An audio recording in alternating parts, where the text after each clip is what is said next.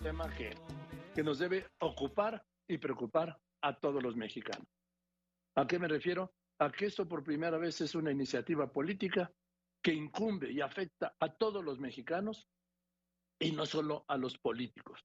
Y no se lo podemos dejar solo a los políticos. Me estoy refiriendo a la reforma electoral que ha propuesto el presidente López Obrador, que busca pues terminar con el INE como está concebido hoy y como ha funcionado, que ha permitido las alternancias, alternancias que le permitieron al presidente López Obrador con este INE llegar a la presidencia de la República. También acabar y modificar lo que es el Tribunal Electoral del Poder Judicial de la Federación y terminar con los, si me permite llamarlo así, los institutos estatales electorales, los OPLES, pues, pero para identificarlo, y también reeliminar los plurinominales para tener el control, sobre todo en la Cámara de Diputados y en el Senado de la República.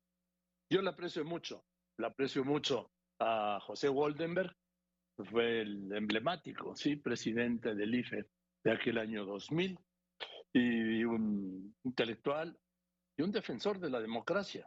Pepe, ¿cómo estás? Me da mucho gusto saludarte y te agradezco mucho que me hayas contestado el teléfono. Buenas tardes. Buenas tardes, Joaquín. Gracias a ti por la invitación. Me da mucho gusto estar contigo, con tu auditorio. A ver, eh, ¿cómo ves esta iniciativa, Pepe? Eh, yo lo he, lo he repetido varias veces, pero lo vuelvo a decir porque creo, como tú, que se trata de algo realmente muy importante.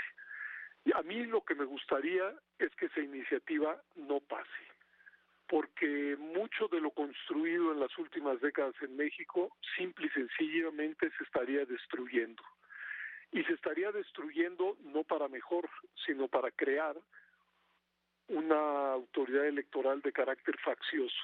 Y si algo se ha logrado México en los últimos años, pues es, construir un instituto, el Instituto Nacional Electoral, que da garantías de imparcialidad a todos y cuando digo todos me refiero a los partidos, a las organizaciones de la sociedad civil, pero también a los gobiernos.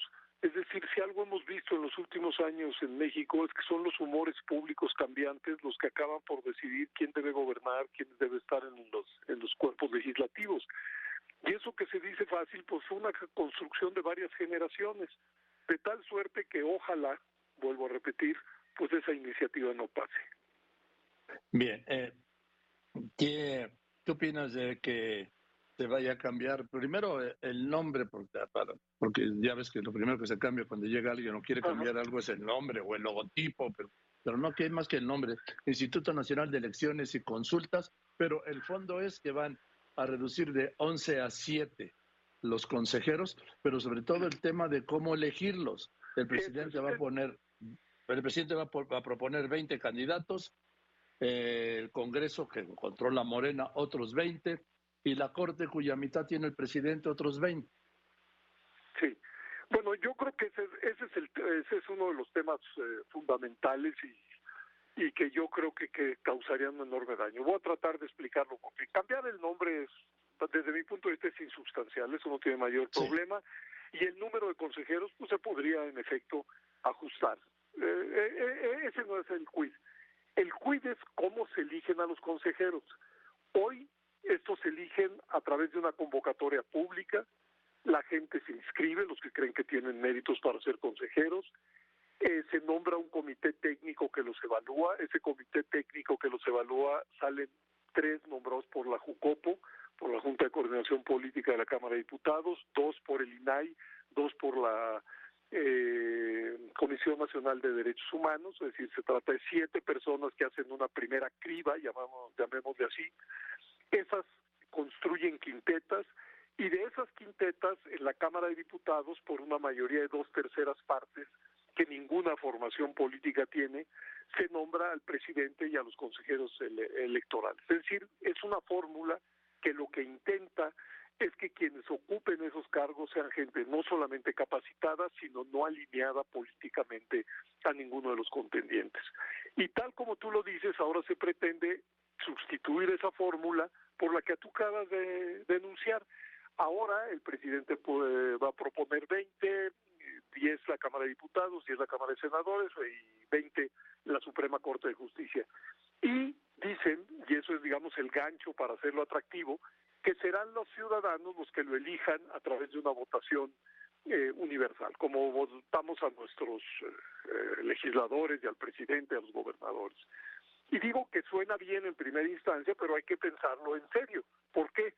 Porque los únicos que tienen implantación a lo largo y ancho del país son los partidos políticos. Alguien que quiera ser consejero, pues por supuesto que no es conocido a lo largo y ancho del país. Si quiere hacer una campaña efectiva, tendría pues que pedir el auxilio de alguno de los partidos, con lo cual estaríamos partidizando a esos, eh, digamos, candidatos a consejeros. Pero lo peor sería, imagínense, no es muy extraño que así sucediera, que los siete nuevos consejeros salieran de la propuesta del presidente de la República. Es decir, de principio, pues serían gente que tendrían el sello de estar alineados a alguna posición política. Yo lo que señalo, y conmigo cientos de gentes lo, lo, lo, han señalado, es que tenemos que preservar la autonomía del Instituto Nacional Electoral. Y con una fórmula como esto, eso se erosionaría para mal de todos. Es decir, es una jugada en donde todos y cada uno de los actores políticos, pero también de los ciudadanos, acabaríamos eh, perdiendo por una simple y sencilla razón. Si algo nos ha dado el sistema electoral tal y como está, es a estas alturas la certeza de que quien gobierna y quien está en los puertos legislativos surgen de elecciones ah, libres, transparentes, confiables. Y eso no es poca cosa. Y lo que es más extraño es que el presidente de la República salió de una ah, elección organizada por el INE. Y sin embargo, ni eso al parecer lo ha convencido de que esa es una buena fórmula para, para organizar nuestra convivencia y nuestra competencia. Sí, porque además eh, yo doy un dato. En las últimas tres elecciones ha habido un presidente del PAN, un presidente del PRI y un presidente de Morena. Más alternancia, imposible. Nunca se había registrado en la historia de México. Es decir, eh, la, la, alternancia depende de la decisión de los ciudadanos. Y lo que ha probado la autoridad es que es una autoridad capaz de asimilar la votación de, mm, de la sociedad tal y como ésta viene. Ahora, Pepe, el tema, dices tú que todos pierden, no, gana el presidente, pierden todos, pero el presidente gana. Pero el presidente ganaría en el cortísimo plazo, a la larga acabaría perdiendo, es decir, eh, México es una sociedad plural, eso lo sabemos todos. Eh, quien tenga una familia, que tenga amigos, que vaya a un centro de trabajo, que esté en una escuela, sabe que en México hay una pluralidad viva. Esa pluralidad es la que requiere que las diferentes corrientes políticas ideológicas tengan un escenario para su competencia, un escenario institucional. Y si algo hemos logrado en los últimos años en México es precisamente eso, que la diversidad política que existe en el país pues vaya a elecciones en donde nadie gana todo, nadie pierde todo, porque los humores públicos son cambiantes, quien gana hoy mañana pierde, y eso es una muy buena noticia para México. Estamos aprendiendo a convivir en la diversidad. Si alguien cree que una autoridad facciosa, que una autoridad alineada al presidente, que una autoridad alineada a un partido puede eh, ofrecerle al país un futuro venturoso, se está equivocando. Por supuesto que puede ganar en el cortísimo plazo, pero con el paso de dos, tres, cuatro, cinco años, veremos que más que civilizar la convivencia política, va a ser una fórmula para que la conflictividad vaya en aumento. Y eso pues a nadie le conviene. Pero ya será muy tarde si se aprueba esta reforma. Sería muy tarde y sería catastrófico y sería tristísimo, porque lo que hemos vivido, digamos, desde 1977 con la primera reforma electoral, aquella de, de, Reyes, Heroles. de Reyes Heroles, ha sido un cambio, si se quiere, gradual, pausado, pero hay que decirlo, la, en las últimas reformas consensuado. Es decir, los partidos políticos en las últimas reformas han votado todos a favor. ¿Por qué? porque se están construyendo reglas, insisto en ello, para su convivencia y competencia. Y es muy importante que esos competidores estén de acuerdo con las normas. Cuando eso no se da, pues desde el inicio el proceso electoral empieza mal, porque si alguno de los jugadores no le gusta el árbitro o no les gusta las, eh, las reglas electorales, pues el conflicto empieza desde, desde ahí. Hay que recordar que esta sería la primera reforma, y llevamos ocho de 77 acá, que se haga para responder a las exigencias de la presidencia de la República. Todas las ocho reformas anteriores, todas y cada una, fueron para responder a exigencias de la oposición. Y ahí estuvo buena parte de su virtud, porque eran las oposiciones, que fueron diversas a lo largo de los años, las que detectaban las fallas en el sistema electoral, las ponían sobre la mesa y se fueron corrigiendo poco a poco de manera paulatina. Volver a un esquema como el de antes del 77, pues sería un retroceso, me atrevo a decir, de cerca de 50 años. Yo solo para requiero para los jóvenes, para recordar a los jóvenes que antes el, no había Instituto Nacional Electoral, era la Comisión Federal Electoral que sesionaba en la Secretaría de Gobernación y que el presidente de la Comisión Federal Electoral era el secretario de Gobernación en turno. Lo que pasa es que luego esto se desconoce, Pepe.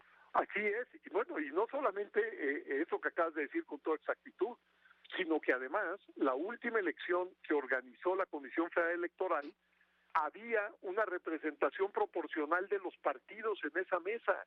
En esas elecciones de la del 88, el PRI, que entonces era el partido hegemónico, tenía ni más ni menos que 16 representantes y toda la oposición, todo el resto de los partidos tenía 12 representantes. Había además, como lo has dicho, el secretario de Gobernación, un diputado y un senador que eran del PRI, pero si incluso esos tres hubieran votado con la oposición, el PRI tenía 16 contra 15 votos.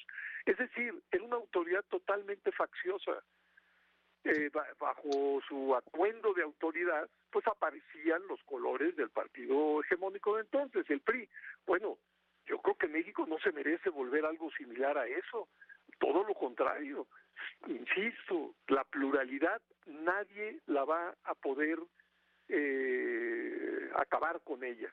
Ahora, lo que se ah. pretende es, dado que no se puede acabar con la pluralidad, pues otorgarle una ventaja de, de salida a uno de los contendientes, alineando a la autoridad a la voluntad presidencial. Porque, permíteme decirte esto, si algo hemos visto en estos últimos años es que el presidente de la República, por desgracia, no entiende ni valora el sentido de los órganos de Estado autónomos. Sí, así es. Y hay una ofensiva en su contra. Exactamente. Y pero ¿por qué son autónomos? Porque son eh, eh, instituciones que en muchos casos tienen que presentarse frente al poder. Por ejemplo, la Comisión Nacional de Derechos Humanos, que ha sido desvirtuada. ¿De qué se trataba la Comisión Nacional de Derechos Humanos? De acompañar a las víctimas que hubieran sido agredidas o maltratadas por alguna autoridad. Y por eso su autonomía, para en muchas ocasiones ponerse de frente o frente a alguna autoridad. Y igualmente el INAI, el Instituto de Acceso a la Información, pues ¿por qué es autónomo? Pues porque es necesario que si una persona que va y pide información a alguna dependencia pública y se la niegan, cuente con una institución que lo respalde, que lo apoye. Y en ese sentido, si no fuera autónomo, pues estaría alineado precisamente a las eh, dependencias del Ejecutivo, digamos. Bueno, en el caso electoral es todavía más visible. Pues, haciendo la analogía caricaturesca con el fútbol, pues requiere que el, que el árbitro y el organizador del encuentro pues no porte la camiseta de ninguno de los equipos de fútbol, sino que sepa que su tarea es garantizar la reproducción de la democracia. Y para que la democracia se reproduzca es necesario que las autoridades electorales sean imparciales. Oye, Pepe, por último, ¿te merece algún comentario, obviamente, la eliminación de los plurinominales? dejar el Senado de 128 a 96 y la Cámara de Diputados de 500 en 300? A ver, eh, en la Cámara de Diputados no se eliminan los plurinominales, Por el contrario, se elegirían diputados plurinominales en cada estado de la República, por listas. Ahora, ese, ese, esa fórmula, digamos, podría funcionar bien en, eh, en, estados con una alta densidad de población, por ejemplo en el Estado de México, la Ciudad de México, Veracruz. Pero en estados como Colima, como Campeche, como California Sur, como Tlaxcala, etcétera, donde se eligen dos o tres diputados federales, pues la intención es muy clara, es dejar fuera a las minorías.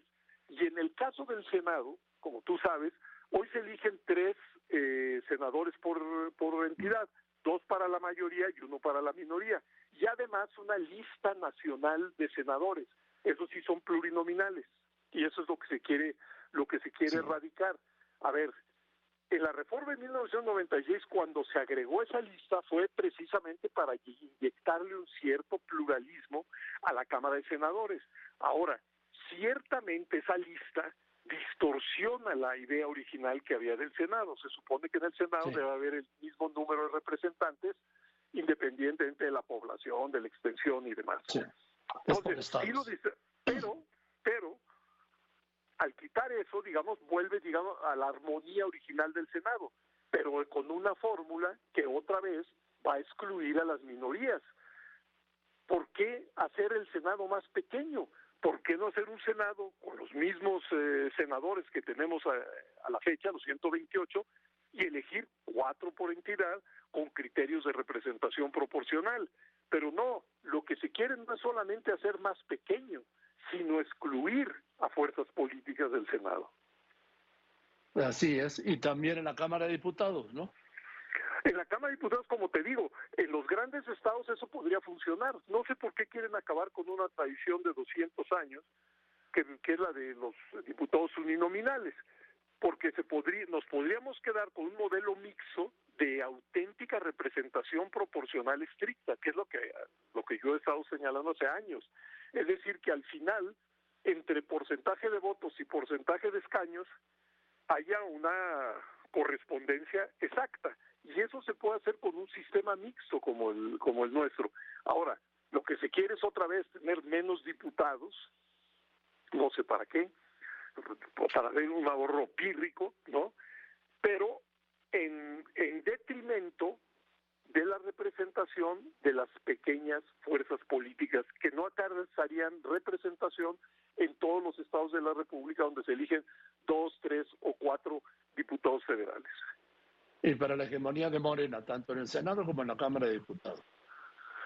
Yo creo que hay, hay sobre todo en el Senado, ¿no? Creo que se trataría eso de, de, de, de, de beneficiar a la mayoría. Yo digo, si queremos discutir en serio la representación proporcional en la del Congreso, hay muchísimas formas, muchísimas fórmulas para lograr eso, incluso con un sistema mixto para la Cámara de Diputados y con un sistema de elección en el Senado, en efecto, por entidad, pero con representación proporcional y un número de senadores que permita la representación de las minorías. Bien, Pepe, pues te aprecio mucho la claridad y te mando un abrazo y pues habrá que seguir con esto, ¿no? Pues sí. Muchísimas gracias, Joaquín. Un gusto escucharte. Al contrario. Y, y hasta luego. Gracias. El gusto, el gusto escucharte a ti es el doctor José Waldemer, ¿sí? expresidente, el presidente referencial del Instituto Federal Electoral en aquel proceso de 2000, donde por primera vez el PRI perdió la presidencia de la República.